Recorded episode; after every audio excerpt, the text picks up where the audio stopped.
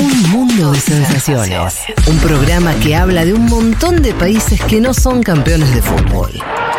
Futurock FM.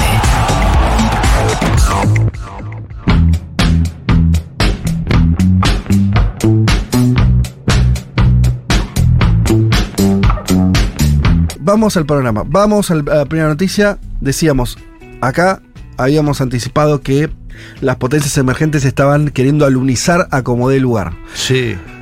La novedad es la siguiente.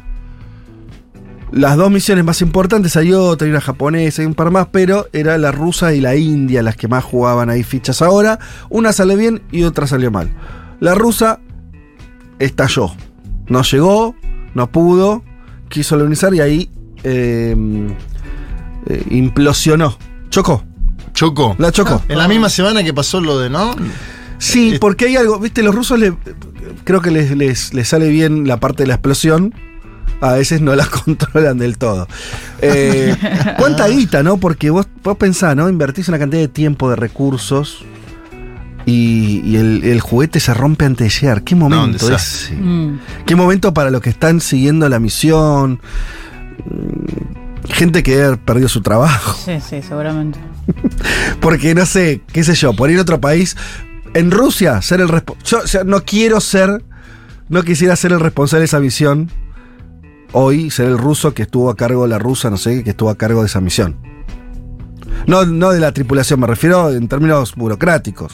No, no, seguro. Tenés que fe- te- festejar si solo te despiden, te digo. Unos días después ve que Prigozhin, el Si so- avioncito. Si solo te despiden, no, festejá, ¿eh? No, yo si fuera ella o él no me tomaría ningún avión los próximos días. Ni ascensor, No, ni. no. o sea, Y decirle a otro que coma antes la comida. eh, todo lo contrario ocurrió con la India, que sí llegó. India tuvo dos misiones fallidas antes de esta, Sí. pero esta fue la vencida y aterrizó. Eh, Narendra Modi, el primer ministro indio, dijo: India está en la luna, gritó, exclamó. Eh, sabemos ahora a partir de Periodistán que esto además no sé en qué idioma lo dijo, pero tuvo que ser traducido a varios idiomas para que eh, toda la población india lo entienda, porque no hay un idioma que hablen Exacto, todos, lo cual Sí. es una característica interesante del que es- ya es el primer país eh, el- eh, con más población del mundo, ¿no? El, Sí. el país más poblado del mundo ya es la India, ha superado a China hace unas semanas. Mm. Ocurrió eso, en términos estadísticos, ¿no? Eh, se conoció esa información. La misión era Chandrayaan 3, consiguió llevar un módulo, el cual contiene un vehículo guiado, esta era como la característica especial de la misión india, un vehículo guiado control remoto que recorrerá una zona inexplorada de la Luna para buscar hielo. Sí, que por lo tanto agua, ¿no? La- el registro de que hay agua en la Luna. Este hito también convirtió a India en el cuarto país en lograr un aterrizaje suave sobre la Luna. Eh, el mandatario dijo, todos podemos aspirar a ir a la Luna y más allá. Esto eh, fue una videoconferencia desde Sudáfrica, donde estaba justamente participando en la reunión de los BRICS. Todo eso Sí, ocurrió. fíjate que los dos países que nombrás momento. son los dos de lo- los BRICS, ¿no? Uno fallido y el otro acertó, Narendra. Em, también, eh, bueno, este, nuestros científicos, dijo la presidenta del país, eh, Murmu, eh, nuestros científicos no solo han hecho historia, sino que han rehecho la idea de geografía. Bueno, por, por esto de que también alunizó en un sector de la Luna que no, no es el común o al que las misiones en general van. Em, y, y bueno, también esa pequeña disputa, ¿no? En relación a países emergentes. eh, no sé si habrá cruzado. Bueno, no cruzó China palabra. había ido al, al lado oscuro de la luna, como se le dice. Sí. Hace tres años, si no me equivoco. Entonces son tres ya los países de los BRICS. Digo, atención también con eso, ¿eh? eh, no, no se cruzó con Putin, que no estuvo Putin no fue, fue virtual, claro. Pues si no, por ahí Modi le podría haber mojado la oreja. No sé, igual será recomendable hacer eso con Putin. Mm. Pero bueno. ¿No? Vos, yo llegué y vos no. Sí, aparte ¿Qué, Putin- pas- ¿Qué pasó con tu, con tu cohete? Putin tenía otros dramas, digamos, en el medio. Este, No estaba solo preocupado por eso.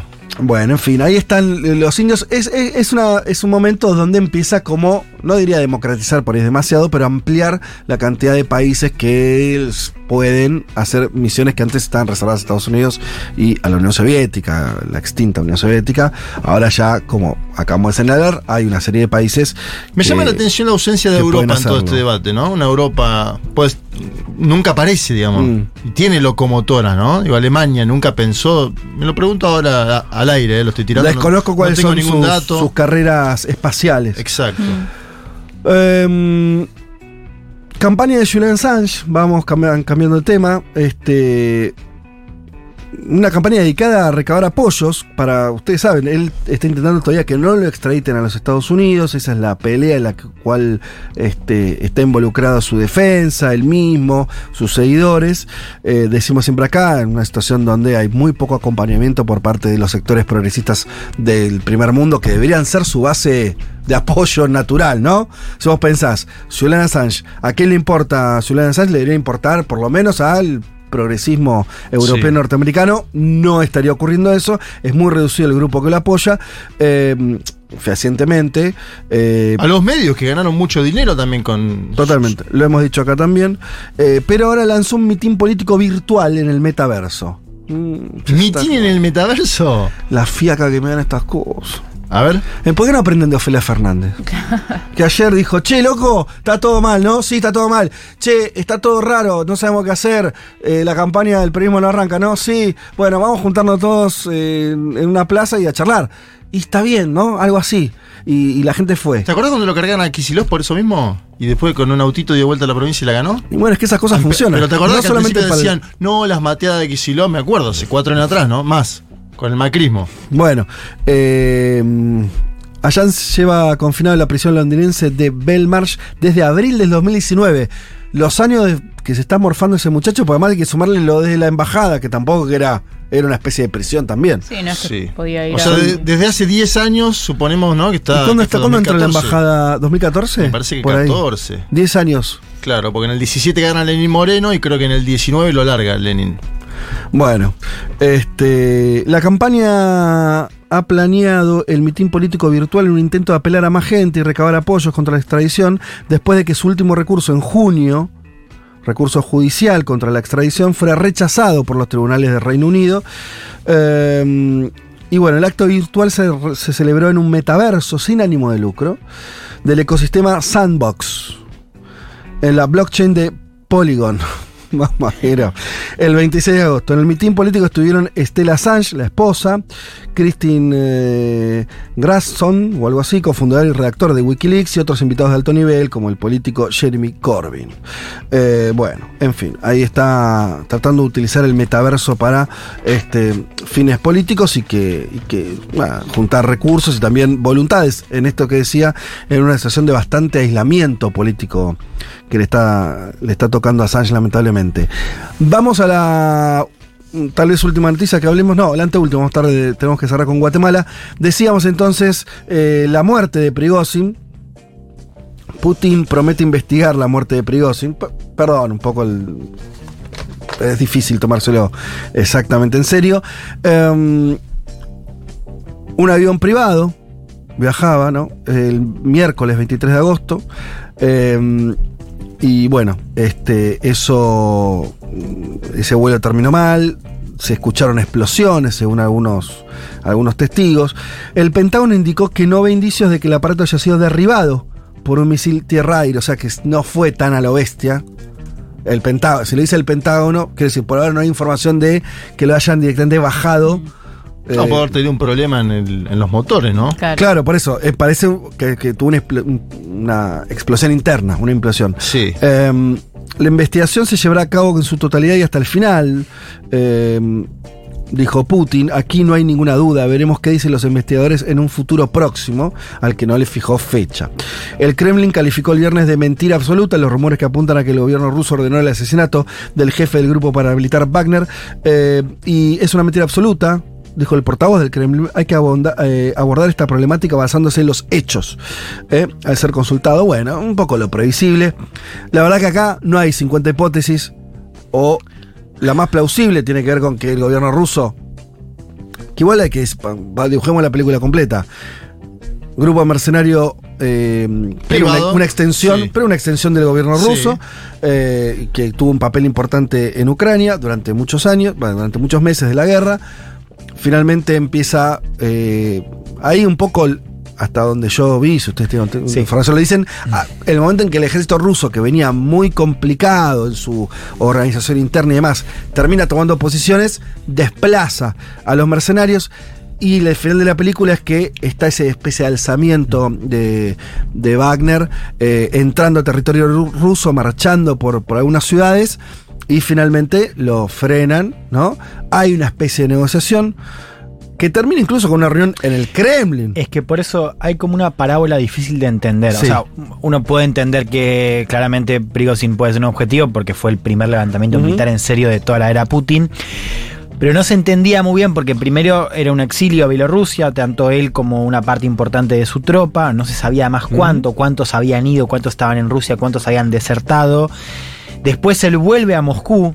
Esto también es raro porque Moscú lo comunica tres semanas después, o sea, fue poquito después del alzamiento.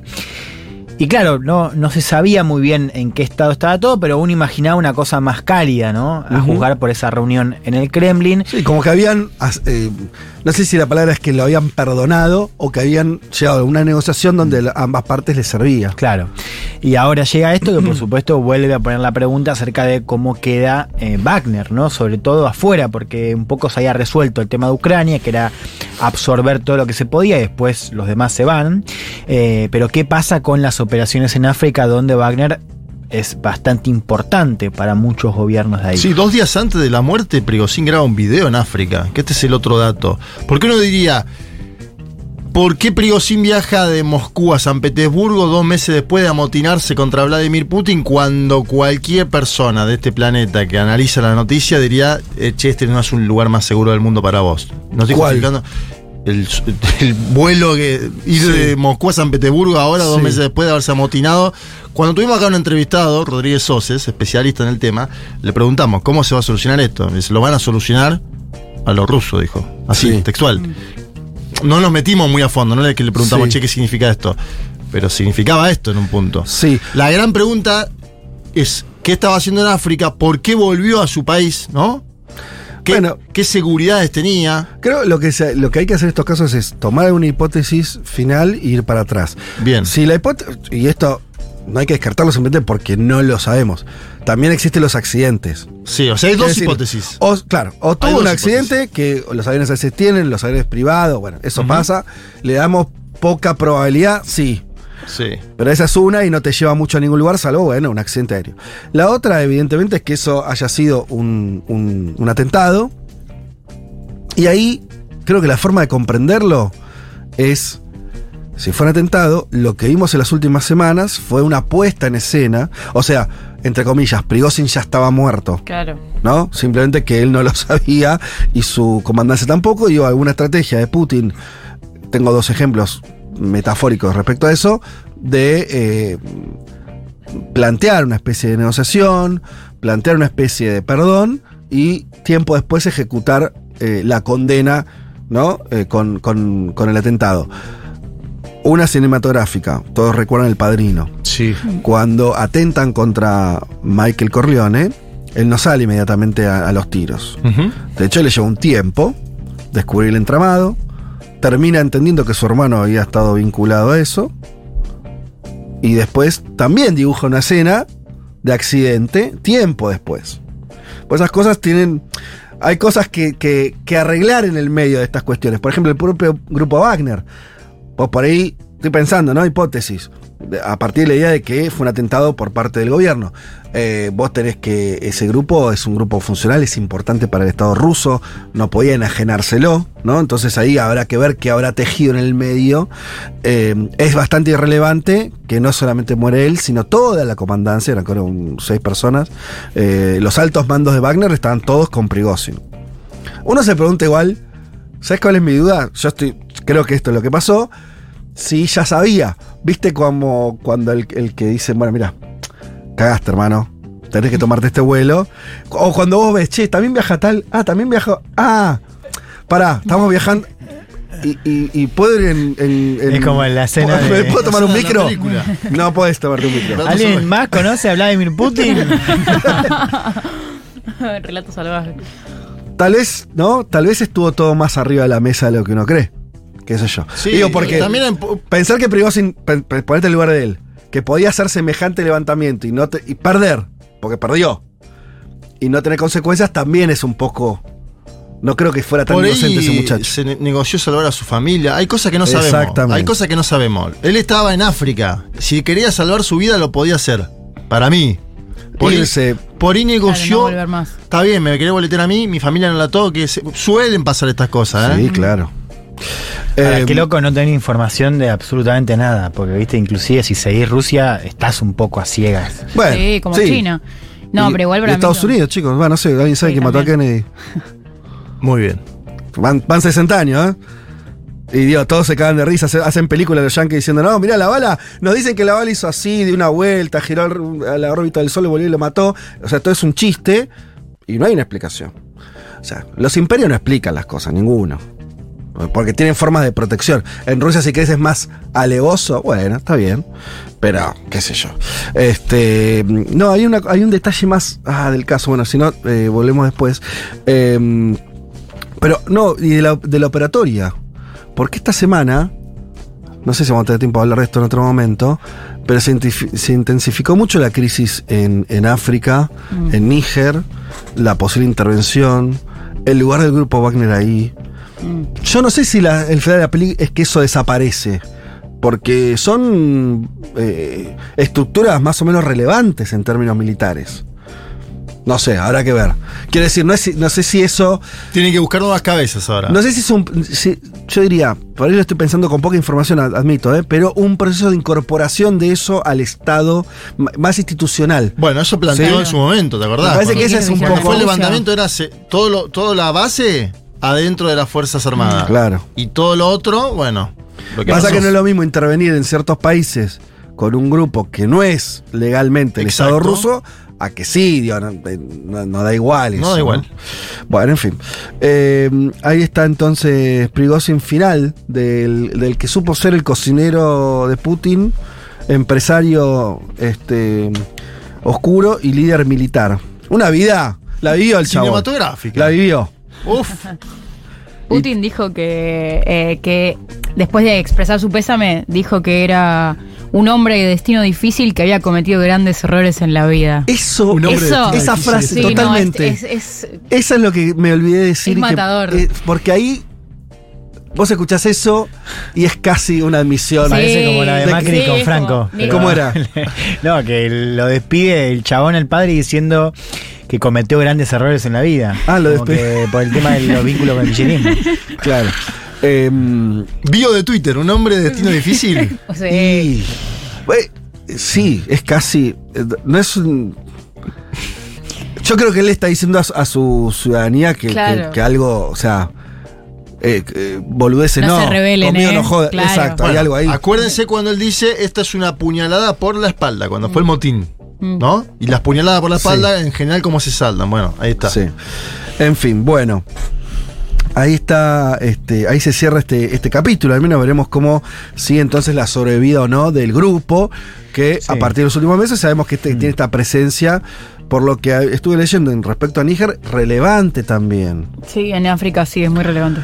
Incluso, y hay, hay ciertas, este, y, a- y algunos defienden esa eh, intervención en términos de eh, estados con muy poca este, posibilidad de, de- de defensa propia, eh, las disputas con Francia, y Eso toda en el una- marco una- del rechazo a la Claro, hay una complejidad ahí eh, que veremos, digo, que se está mm, este, cocinando en estos momentos en, en todo lo que es este, África Occidental y vamos a ver cómo, este, para dónde va la cosa, pero, pero es complejo. ¿Vieron las fotos del, entre comillas, velorio? De, No, no, Digo, no. si- Hay algunas fotos que circularon donde eh, ponen una fotografía de él, alguna vela y demás. Y a mí me sorprendió mucho porque hay una imagen, ubican el logo de Warner Bros., Sí. Sí, que es WB. sí. El mismo logo le ponían Wagner Brothers. Me llamó la atención eso. Ajá. Eh, lo vi. O sea, usaban el logo de, de- de la Warner Sí. y decía Wagner Brothers. Mirá. Me sorprendió mucho eso entre las noticias que vi. Bueno, Guatemala, vamos a la región. Eh, ¿Qué quieren comentar de selección? Los veía antes de que iniciara el Sí. programa entusiasmados este, con la figura de Bernardo Arevalo. Bueno, ganó el candidato del movimiento Semilla, el movimiento progresista que sacó menos del 15% en la primera vuelta, o sea, también marca un poco este estado de dispersión y fragmentación que hay en toda América Latina. Eh, un perfil interesante, hijo de Juan José Arevalo, que fue presidente de Guatemala antes de Jacobo Arbenz, eh, que fue derrocado y justamente por eso Arevalo se exilió con la familia. Y el ahora presidente electo nació en Uruguay, es sociólogo, es un tipo bastante formado, eh, fue diplomático también. eh, y bueno, va a gobernar ahora Guatemala a partir del 14 de enero. Un dato que me llamó mucho la atención, ¿no? Que la transición sea tan larga. Sí. 14 de enero no tiene sentido, Una no lo vi locura. en ningún otro No. lado. Eh, O sea, la, la sí, Argentina ya es acusada de larga, con cierta razón, Sí. que es 10 de diciembre. Esto le suma un mes 14 más. de enero no tiene, o sea, es ridículo. Bueno, va a asumir eh, Arevalo en una campaña, lo hemos contado acá, muy turbulenta. Primero porque el gobierno, Alejandro Yamatei, había, eh, bueno, la Junta Electoral había eh, descalificado a varios candidatos, entre ellos algunos del movimiento Semilla. Hablemos un poco de ese movimiento, es un movimiento que nace con las protestas anticorrupción en torno al 2015, Ajá. eh, mm, mejor evaluado en las ciudades, sobre todo en la capital, que en el resto del país, donde le fue un poco mejor a Sandra Torres, que era esta, ca- esta candidata del establishment. Guatemala es un país bastante rural todavía. También, eh, y una campaña, decíamos, turbulenta por el hecho de que entre la primera y segunda vuelta hubo algunos movimientos bastante turbios de la justicia electoral, que inclusive amenazó con suspender al partido Semilla, el movimiento Semilla. Eh, bueno, por eso hay que seguir muy de cerca qué pasa hasta el 14 de enero, porque ya Arevalo denunció eh, amenazas en su contra, que había Sí. una suerte de complot para asesinarlo, por eso hay que prestar eh, mucha Ahí se metió la atención. CIDH. Estaba. Pero aparte de eso te agrego que hay una solicitud de suspensión del movimiento Semilla emitida por el Ministerio Público el 23 de agosto al Parlamento. 23 de agosto es hace cuatro días, es decir, después de las elecciones. Hmm. ¿Sí? Entonces la CIDH se mete para intentar garantizar, entre comillas, la seguridad del candidato electo ganador. Dice el Estado guatemalteco que le está garantizando la seguridad. Esto es lo que dice el Estado, no le dice la CIDH, nosotros estamos cumpliendo. Pero por otro lado, tenés una solicitud del Ministerio Público para suspender al partido político del candidato que ganó.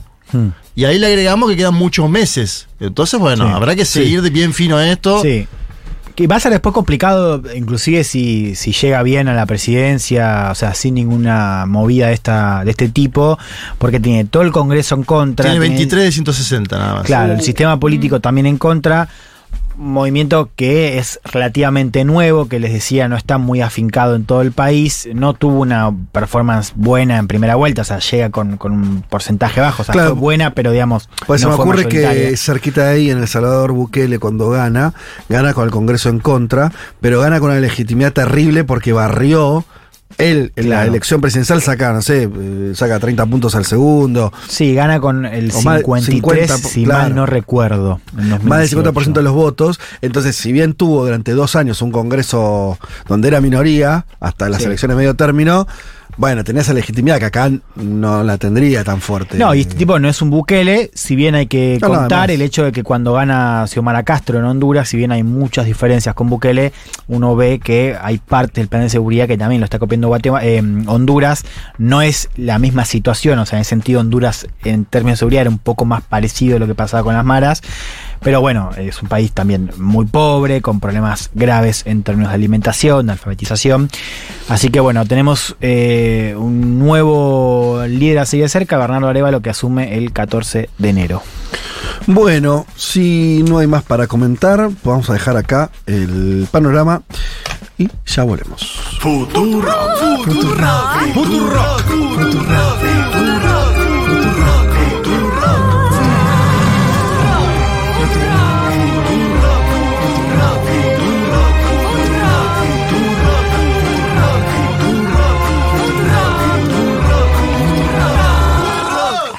Дурак. Фу, дурак.